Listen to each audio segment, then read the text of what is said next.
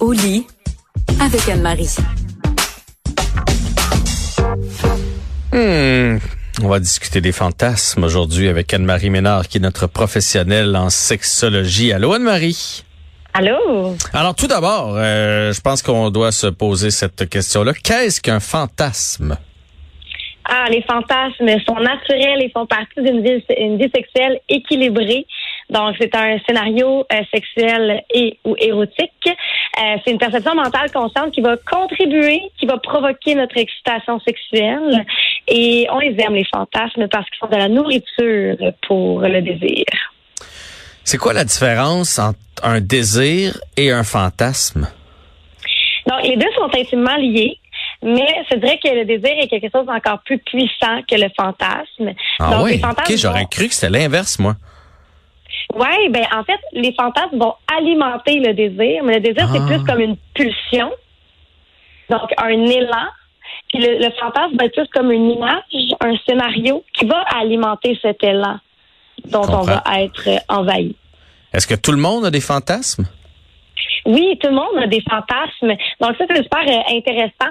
Euh, bon, déjà en partant, on rapporte que les études rapportent que c'est entre 71,4, on est très précis ici, et 95% des gens qui semblent fantasmer, soit pendant l'acte sexuel, que ce soit lors de la masturbation ou lors de rapports sexuels avec partenaires, ou même en dehors des rapports sexuels. hein, on peut, euh, on appelle ça en français du daydreaming. On fait ça pendant la journée, on rêvasse un peu.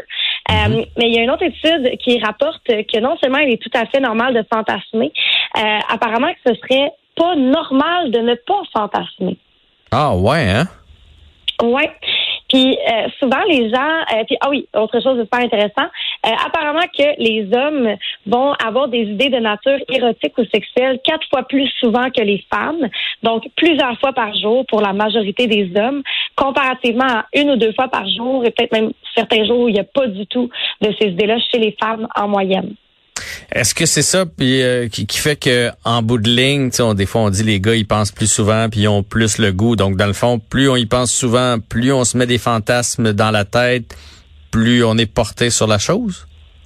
Ben, tu sais, comme j'ai dit tantôt, étant donné que le fantasme est un peu de la nourriture pour le désir sexuel, j'ai l'impression effectivement que ça peut alimenter la pulsion.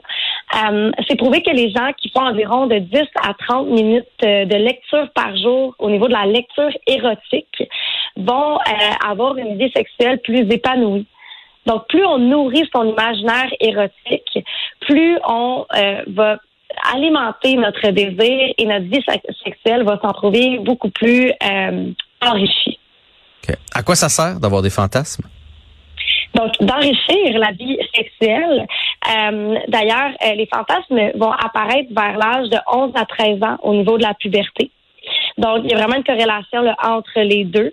Euh, donc, c'est vraiment intimement lié, comme tantôt je l'ai dit, le désir, le fantasme. Dès qu'on commence à avoir du désir sexuel, c'est possible qu'on commence à se créer des scénarios érotiques dans notre tête. Euh, et ces scénarios-là vont vraiment nous permettre de développer une sexualité euh, qui va être à notre image. Donc, les fantasmes vont vraiment nous servir dans les rapports sexuels. Puis il y a des gens qui vont dire, est-ce que c'est une bonne chose de penser à ces fantasmes pendant qu'on a un rapport sexuel avec une autre personne et qu'on n'est pas nécessairement en train de réaliser ce fantasme-là? Euh, ben, ma réponse à moi, c'est oui. Parce que si c'est quelque chose qui euh, vous excite et qui contribue justement à euh, nourrir cette pulsion-là, ben pourquoi pas? Euh, J'entends ce que tu me dis, puis là, je, tu me corriges si j'ai tort. Tu sais, des fois, on dit je fantasme sur telle personne. Dans le fond, c'est pas vraiment un fantasme. C'est juste qu'on la trouve, euh, on la trouve attirante, on la trouve belle, des trucs comme ça. Donc, un fantasme, c'est plus euh, parce que là, tu dis, tu sais, on peut fantasmer pendant qu'on qu'on qu'on a une relation sexuelle. Donc, c'est plus un état d'esprit, des positions dans lesquelles on voudrait se retrouver, ce genre de choses-là, et non pas un individu comme tel. Ah, ça peut être un individu euh, comme tel euh, aussi. Ah ouais. Euh, donc, ça, c'est ça, il faut garder ça dans son jardin Fait- secret, par exemple. Fait que donc, toi, tu dis que c'est sain pendant, dans le fond, l'acte de penser à son fantasme, qui peut être une Mais autre en- personne. Ben, en fait, souvent, un fantasme il va avoir euh, toutes les, les composantes qui, où, quand, comment.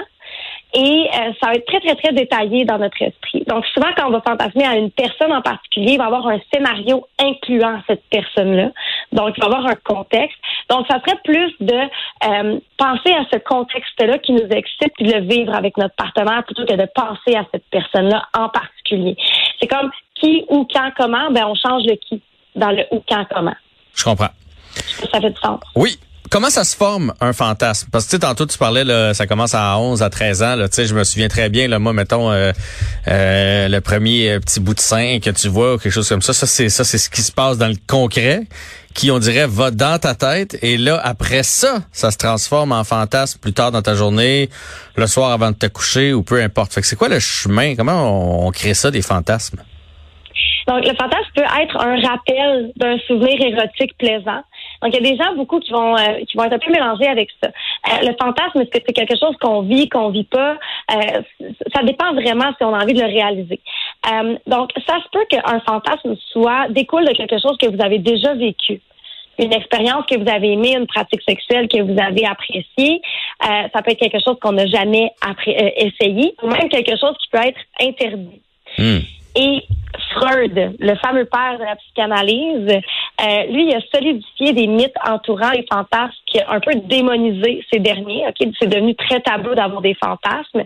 Puis lui, il disait que ça émergeait suite à des traumatismes vécus à l'enfance.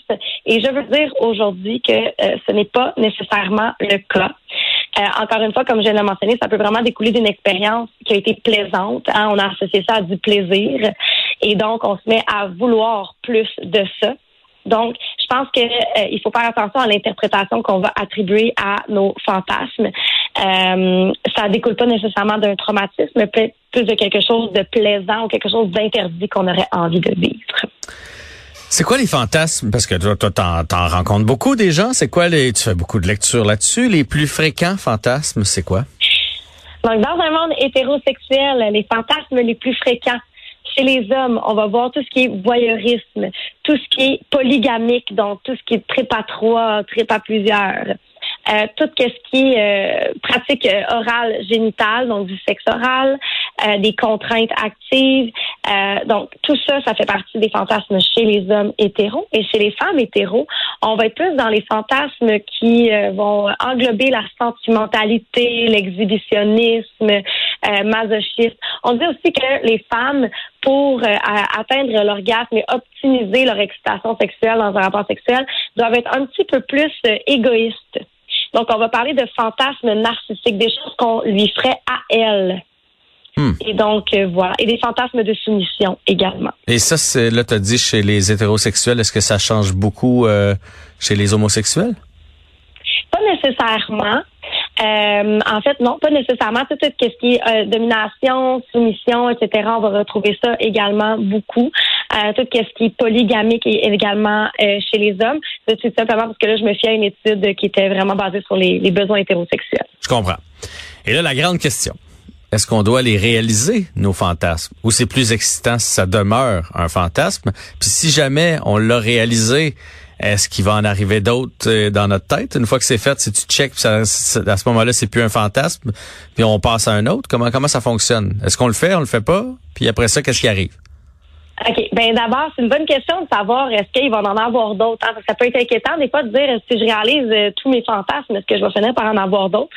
Ben, ça vaut la peine de se poser la question est-ce que le fantasme est réalisable? Oui, est-ce que vous avez envie réellement de le réaliser? Parce que comme je l'ai dit tantôt, des fois il y a des fantasmes qui relèvent de l'interdit, donc on ne peut mhm. pas nécessairement le vivre. Euh, il y a des gens qui vont avoir accès à de la réalité 3D pour réaliser leur fantasme avec des avatars par exemple. C'est un peu plus rare, là, mais ça existe et on développe ça de tranquillement. Euh, donc, euh, on peut faire, on peut, on peut réaliser nos fantasmes à répétition, hein, soit du temps passant. Euh, mais des fantasmes qui se réalisent pas, il y en a que oui. Puis, pour répondre à ta question, est-ce qu'il y en a d'autres qui vont arriver? Ben, c'est ça qui est merveilleux parce qu'on est des êtres qui évoluent et qui se développent sans cesse. Et donc, notre sexualité ne reste jamais Elle n'est jamais la même. C'est un continuum, c'est un spectrum. Donc, vous allez toujours avoir des petites choses qui vont émerger ici et là, qui vont euh, venir alimenter votre vie sexuelle. Donc, il va toujours y avoir des fantasmes à découvrir dans votre vie sexuelle. Je vous rassure. Et dernière question, est-ce qu'il peut y avoir des fantasmes destructeurs ou est-ce que des fois ça peut causer euh, une insatisfaction là, si on n'est pas capable de les réaliser, notre conjoint, notre conjointe ne veut pas aller là ou peu importe, est-ce que ça ça peut être finalement euh, néfaste? Oui, tout à fait. Fait que là, il faut savoir que euh, il y a des fantasmes qui sont euh, pas permis. la société, la vie en société nous impose certaines contraintes et, limites là, avec raison, c'est légitime. Mhm, mhm. donc, tout ce qui implique le non-respect des autres ou de la loi, ça, ça, on gagne à garder ça entre nos deux oreilles. donc, il y a des gens des fois qui diraient, ben non, mais réaliser tous mes fantasmes va me rendre plus heureux. non, pas toujours. Pas si c'est au détriment des autres, en tout cas. Exactement. Donc, est-ce que ça cause préjudice à soi ou à autrui? Là, c'est à voir. Puis, il y a une catégorie aussi de, de, de, de pensées érotiques ou sexuelles qu'on appelle les paraphilies. Euh, et ceux-là sont définis comme étant des fantasmes relativement rares qui ont le potentiel d'amener l'individu à se livrer à un éventail de comportements compensatoires pour en retirer une gratification sexuelle. Donc, euh, souvent, ça va être euh, des, des, choses avec, euh, là, attention aux oreilles, aux oreilles sensibles, tout ce qui est pédophilie, mhm. euh, sadisme, masochisme, exhibitionniste, euh, du fétichisme, etc. Donc, ça peut relever de ça. Donc, ça, il faut faire attention. Puis, si on sent qu'on a une détresse, qu'on a une obsession avec une paraphilie ou un fantasme qui est non réalisable, à ce moment-là, ben, je vous conseille d'aller consulter euh, puis de voir qu'est-ce qui se trouve, qu'est-ce qui se cache derrière ce fantasme. Très intéressant comme toujours, Anne-Marie. Merci beaucoup pour cette chronique. Merci à vous. Bonne soirée. Bonne soirée. Euh, C'était Jean-François Barry qui vous remercie pour euh, évidemment euh, d'avoir été là pour cet épisode de Cube. On se retrouve euh, bientôt, mais juste avant, je salue l'équipe de réalisation et aussi l'équipe de recherche ici de Cube Radio.